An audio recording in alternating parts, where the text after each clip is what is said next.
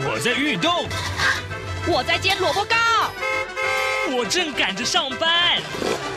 哦，我要赶着去上课啦！这个时候，我们都在听夏志平制作主持的《早安台湾》。早安台湾带给你最热门的时事访谈，最感动的人物专访，最直接的民意表达。对，让我们一起收听《早安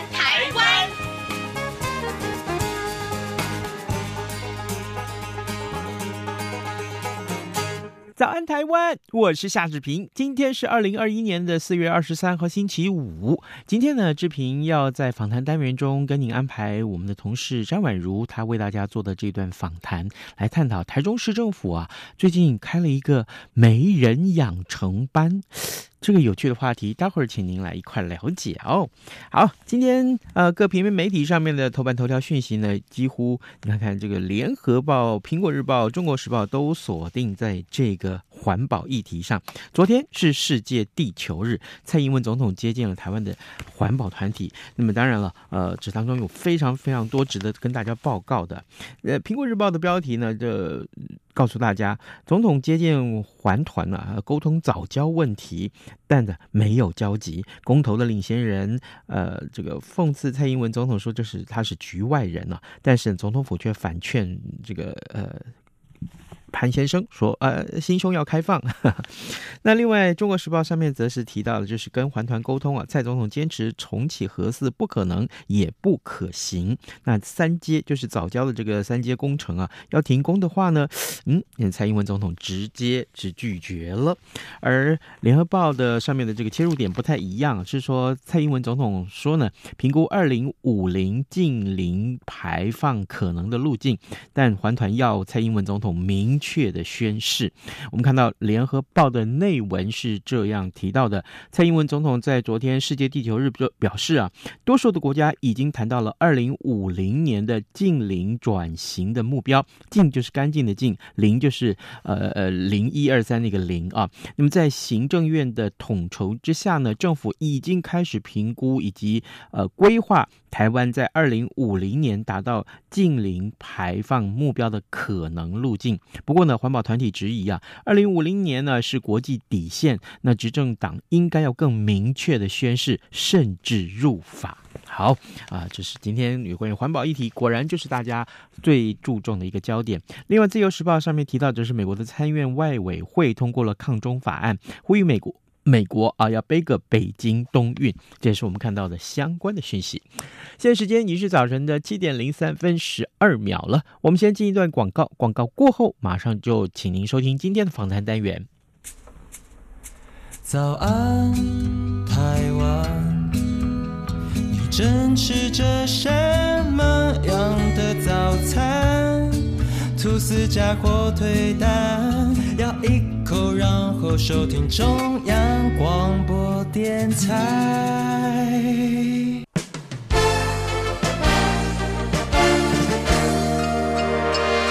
早安，笔记本。大家好，我是婉如，在今天呢，想跟听众朋友来谈一个话题哦。我想很多人都听说过台湾有少子化危机，这甚至呢，这种少子化都成了国安问题了。我看到最新的有个内政部的统计说，今年一月份在台湾的出生数只有九千六百零一人，只有九千多个宝宝。那这个数字呢，是二十七年来首次单月跌破万人。像过去至少都每个月有一万个小宝宝出。出生了，但是呢，在一月份不到一万人。那过去这个我们算算哦，最近五年的结婚率也大幅呈现的下降的趋势。这个数字内政部也有统计哦，说二零一五年还有超过十五万对的结婚，可是到去年只剩下十二万对了，结婚率更是十一年来的新低。这怎么办呢？既然我们刚刚有说到是国安问题，所以你要不要结婚，要不要生小孩，其实现在也变成政府的责任了，好像是一个国家大事一样。所以我最近啊就看到一个讯息，就是抢救少子化，台中市政府社会局首开媒人养成班。这个构想其实是由台中市社会局局长彭怀珍彭局长的构想，所以我们今天很荣幸直接电话连线访问到这个大媒人。哎，局长您好，主持人好。局长想请教您哦，这件事情您是怎么样发想的？因为我听说这个媒人养成班啊，很多人报不上名。这个我我先讲一段往事哈，大概二十多年前，我有一次陪老外到那个呃鹿港，嗯，然后呢，那个我要跟他解释哈，鹿港有一个呃一些民俗的，然后就看到那个媒人，我就怎么样都想不起他的这个英文哈。那那时候也没有手机可以 Google 一下啊，所以我就一直对这件事情很懊恼啊。回回家当然查得到了，后来我才知道叫做 matchmaker 啊。那所以我对这个 matchmaker 这个字呢，就印象非常非常的深刻啊。那当年呢，最近田文仲有上电视嘛？啊，田文仲是做《我爱红娘》很有名的老牌主持人。对，那红娘其实有一点也是类似这样。那《我爱红娘》他跟沈春华做的时候，我就上他们的节目去做这个。专家啦，嗯，那后来胡瓜不是跟高怡平吗？我们讲的都是真的有点古早的事情，那年轻人都应该都没听过。你我一看哇，田文仲都七十九岁了，我天哪，对不对？对，那不过想想我也六十好几了，所以也是合理。就我所以对这个就是要结婚这件事情呢，是一直是很。很很有兴趣的哈，嗯，那我在民国七十几年的时候，在读博士的时候，我就一直在追踪，就有关于离婚啊、结婚对数，还有呢结婚对数跟这个生小孩之间的关系等等哈，所以呃，就反正一路做做这个议题嘛哈。那媒人养成班呃，主要的个发想者是我们台中市议员吴敏记哈。那他是我台大的，也是一个台大毕业，然后在台大读呃和做老师嘛。那他觉得说，哎，这个是应该可以好好来做一做的。那我我一去查这个有没有这个预算啊？因为这个这钱呀，到底谁来出？然后来刚好有一个呃专款啊，可以来帮忙做一些比较具有创意的这个引法课程。那我们就把这几个呢就都在一起哈，然后来把它。做一点规划跟设计哈，那至于是不是一定要催婚或催生啊？我觉得，呃，反正都让更多人谈恋爱，幸福。看缘分啊，看缘分，看缘分。然后我们就透过一个呃有做过长青学院的团队，也就是大甲国中哈，然后我们三边呢就交换一下一些意见，然后。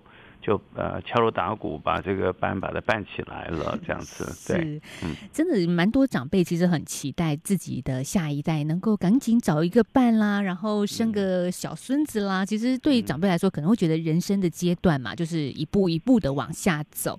那其实刚刚听众朋友也听得出来，局长他对于结婚就婚姻跟家庭是很有他的自己的想法，也是他的研究的专长。可是那长辈们自己穷着急也没有用啊。常常我也会听到，就说：“哎，宛如，你有没有认识什么样的年轻男女单身的，可以帮这个某个阿姨的家里的邻居的小孩介绍一下？”我就想，哎呦，长辈们都好心急哦。对，那呃。关于生命周期哈，就是过去都是会有比较有一个轨迹哈，所以到了哪一个哈，男大当婚，女大当嫁，有一个大哈，到到了某一个程度就该做下一件下一件。对。但是呃，生命周期是呃一种大致可预测的。嗯。那呃年纪越大的人，他通常会比较习惯是可预测的哦。但是人生其实是充满了生命冒险的，就很多个别差异的。有的人就是先结婚再立业啊，也也也这也有一些，那也有一些是呃呃结婚跟立业的关系就拆开哈，反正各式各样的这个选择。那我的看法是，当当然大家都各有想法，但是呃想要有人在一起相守，这个是多数人的心愿。那至于相守，呃，以后会怎样？那当然也要去考虑到各方面的因素哈。那因此我们就呃分析说，其实现在大多数人还是希望恋爱的，他并不是不希望爱情。好的，那这个相爱了，那至于要不要结婚哈，那呃这个就比较复杂，因为呃结婚它牵涉到的是一种关系。的一种啊亲密化。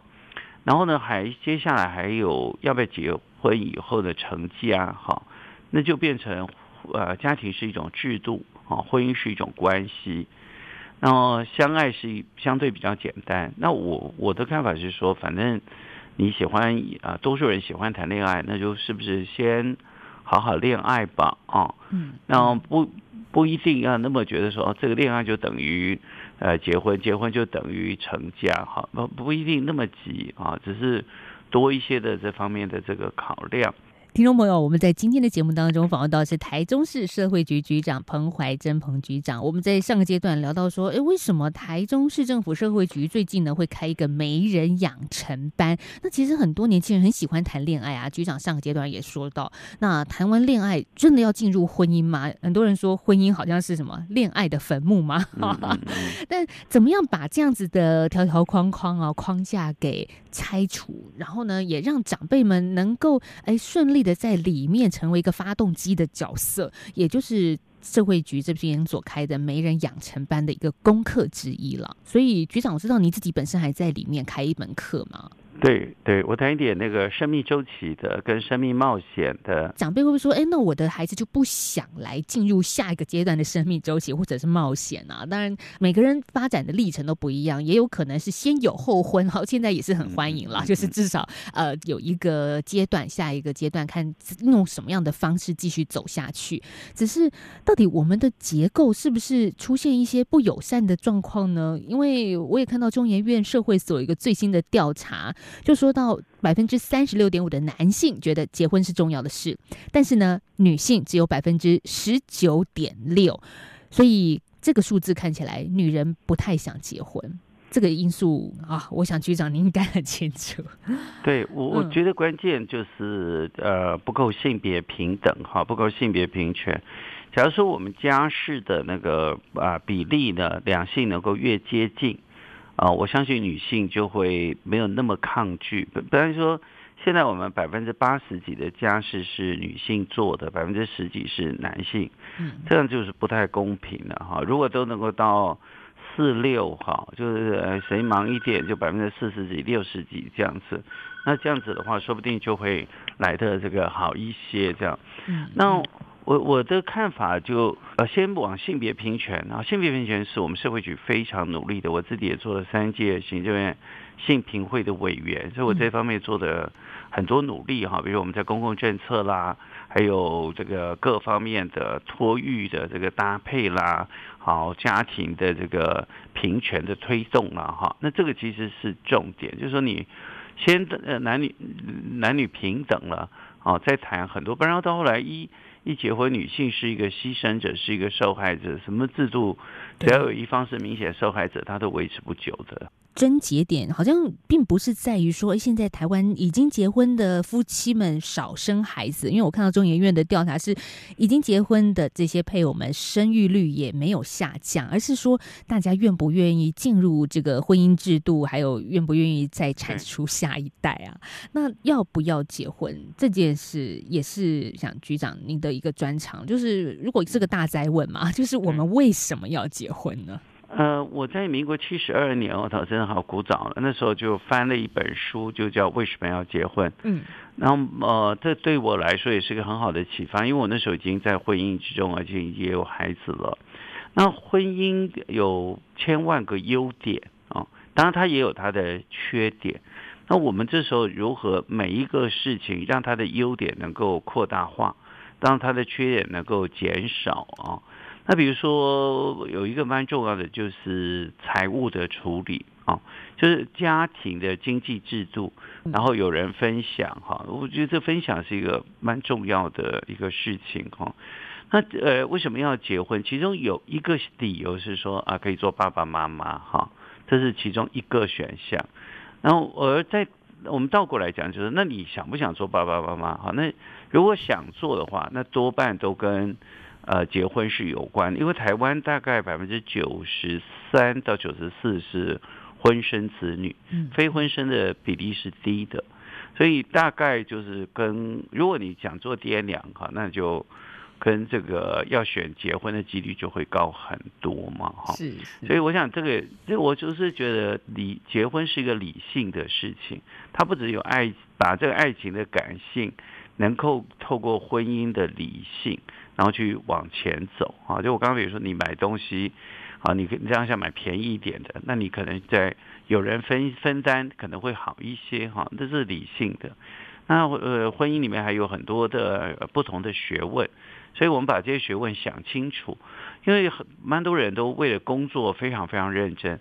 那我们呃很推崇大家对工作的用心，但是我们对于这个终身的幸福这件事情，是不是也可以稍微？花点时间来想啊，嗯，但但是如果终身会幸福，当然也是一件好事。但是你看，结婚的“婚”这个字，以前就有人开玩笑，就是女 生头婚 才会去结婚呐。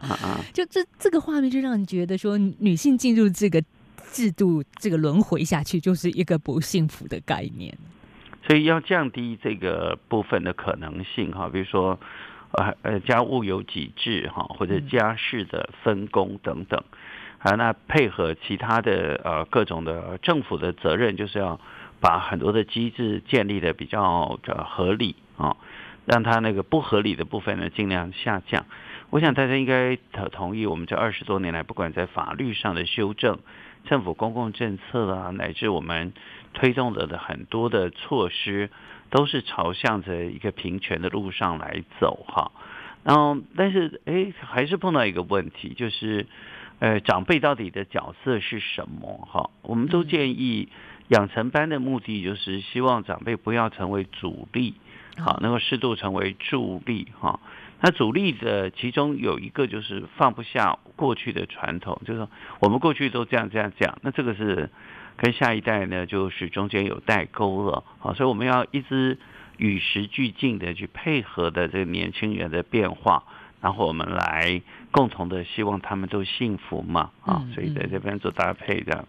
啊，所以媒人养成班其实很重要的一点就是教长辈怎么做长辈，是，当然我觉得用教有点太沉重了啦，而是一种分享的概念，就是说现在怎么样去跟年轻人沟通，人能够让你的孩子也愿意进入这个大家庭，大家共同成为一体的感觉。对，长辈的部分就是也都是陪伴了哈，哎，那这个陪伴，但是有的时候陪伴就是如何成为一个会陪伴孩子的人啊，因为其实有时候孩子会犹豫来犹豫去或走不下去，就是他会觉得啊，我爹娘的想法是怎么样，我爸爸妈妈怎么那么贤惠，就嫌东嫌西他最会，那要避免这个嫌嫌东嫌西。那另外一个，我们开玩笑说，贤惠就是闲在家里，你什么都不会，其实也是代表很多的长辈呢，是不是也能够与时俱进？比如说要去了解孩子的这个年轻三十几岁、二十几岁，他们的生活节奏、他们的生活习惯、生他们等等等等，呃，就是设身处地的帮着他。哎，他现在三十几了，那怎么让他三十几过得好？哦，他也许过得好，其中一个就是他恋爱是一个好事。那至于是不是以结婚为目的的恋爱，就不要那么马上就定准了这样子。哦，对，因为有时候对年轻人来说也是个压力，因为把另外一个可能正在交往的异性带回家，那父母的眼神就会不一样。这种催婚的。力量就会出来，就就放轻松吧。对啊，对啊，所以嗯，媒人养成班也是教长辈怎么样放轻松来看待这件事情。是是，嗯，那有没有说，哎，对于长辈们在这堂课还可以再学到些什么？真的吗？是可以让长辈们直接转换成身份，从家长制变成一个媒人吗？是，我们也鼓励长辈能够到三十几岁。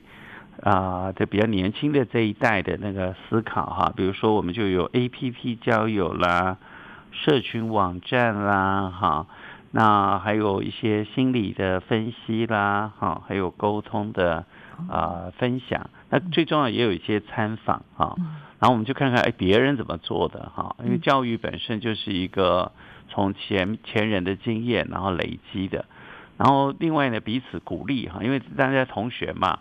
啊，这些都是没人养成班的同学，我们可以从老师同学的经验当中找到一些说不定还不错的点子哈，然后来自己的来实战实用一下，然后是更多的这个婚姻的可能性呢就上升了。可能这些没人养成班的这个老爸妈家里刚好有一个单身的孩子，嗯，干脆老爸妈先认识，就认识亲家先，好，然后呢觉得谈得来，再介绍一下自己家的那一个啊，大家要不要认识，交个朋友 啊？其实。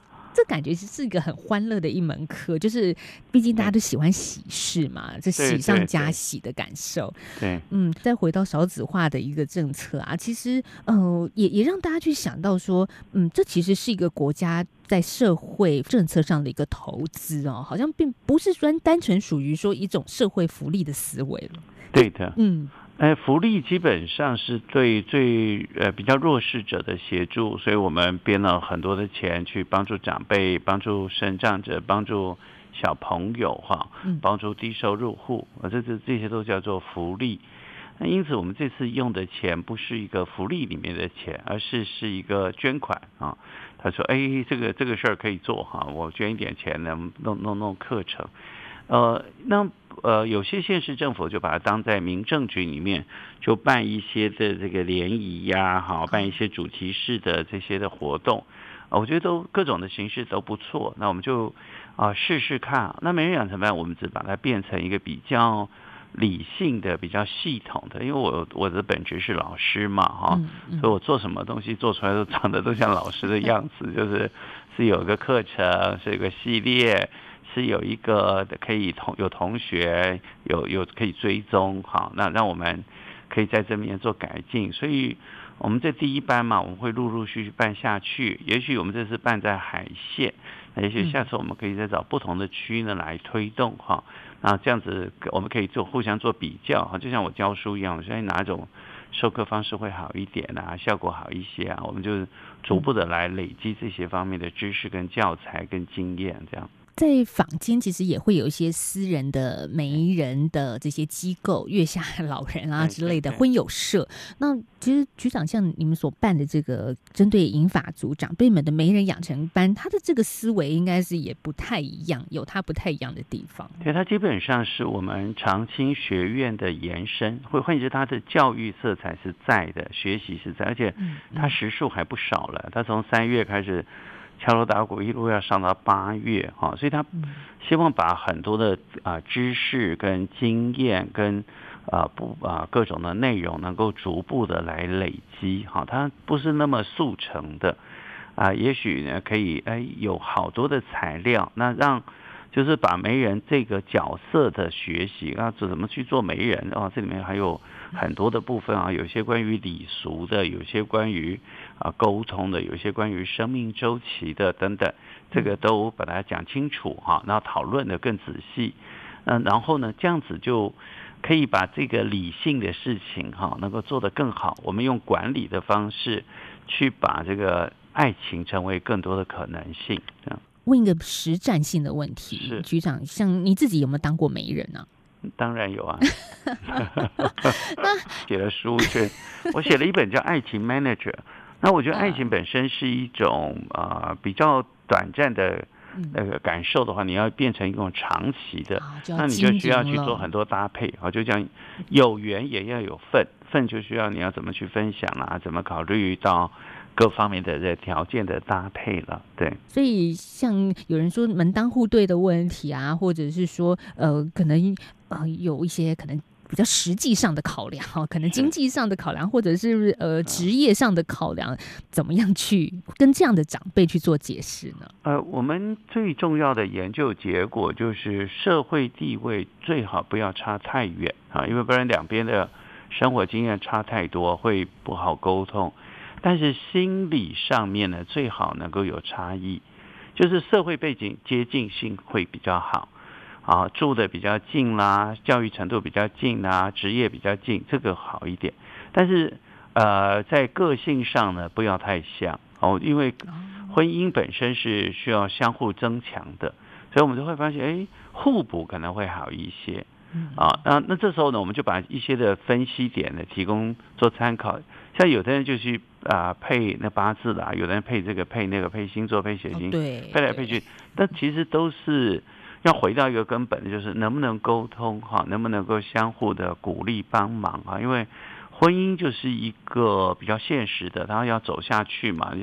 那这时候走下去，这时候你就要有更多的诱因，好，让他觉得婚姻变得很有利，好，对于婚姻的价值啊就会提升哈。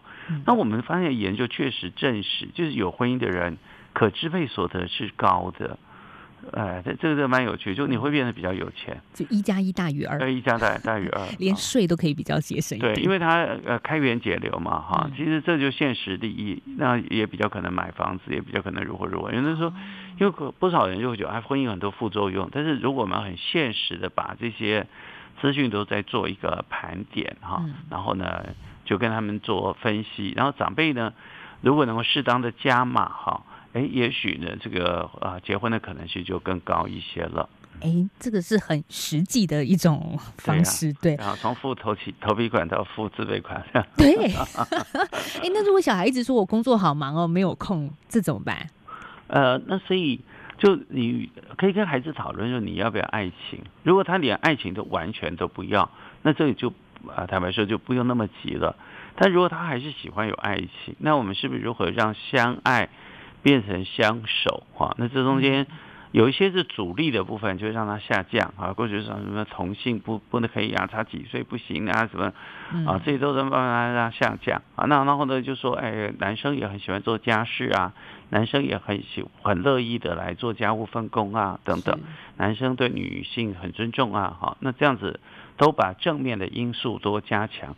这个水到渠成的几率就上升了啊！我觉得这样听局长一说，就觉得这件事情真的没有很困难 哈，是有方法可循的。因为大多数人都喜欢爱情嘛。对呀、啊，对呀、啊，嗯，这是个诱因。好，那我们也希望在开了这样媒人养成班之后，我们。明年度来看看台中市的结婚统计数字 会不会直线上升？那么急了。好啦，真的 大家喜欢好事，喜欢开花又喜欢结果，但是中间有很多条条框框，就是需要很多技术上的协助，可能政府的政策的协助啦，还有长辈们的协助了。嗯，我们在今天访问到是台中市社会局长彭怀珍彭局长，谢谢局长今天跟我们的连线，谢谢主持人，谢谢，祝大家顺心。注意，请注意！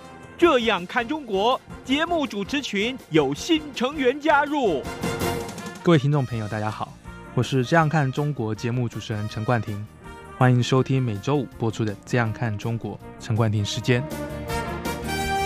多元角度、精彩丰富的节目内容，请锁定每周一到每周五晚间九点三十分到十点播出的《这样看中国》。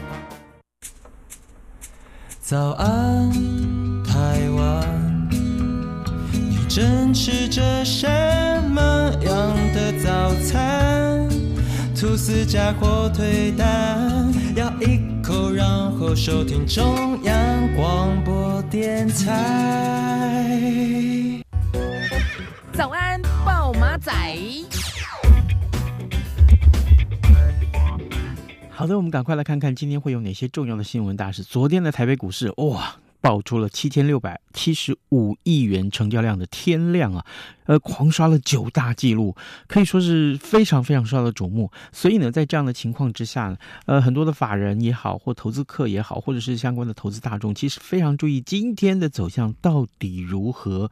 好在昨天的台北股市里面，其实就是在长荣、中钢还有面板双雄的这个指标股啊，和开高走低之下，所以呢，才会有这么多的话题引爆。